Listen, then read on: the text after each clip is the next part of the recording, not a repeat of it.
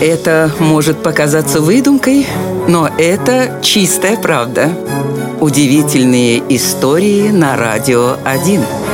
Самый глубокий колодец в мире находится в Англии, в городе Вудингдин. Причем свою невероятную глубину он приобрел из-за банальной упертости.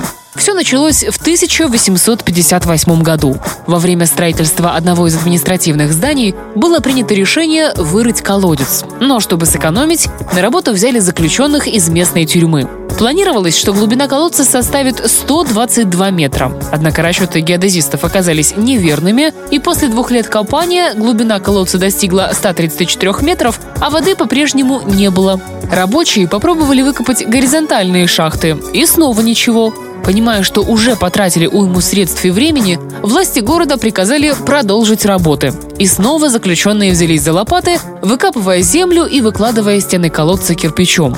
И только в 1862 году, после четырех лет усиленной работы, они наконец наткнулись на водоносную жилу. Глубина колодца к тому времени составила 392 метра. И пока что никому не удалось побить этот рекорд. Вот такая вот удивительная история.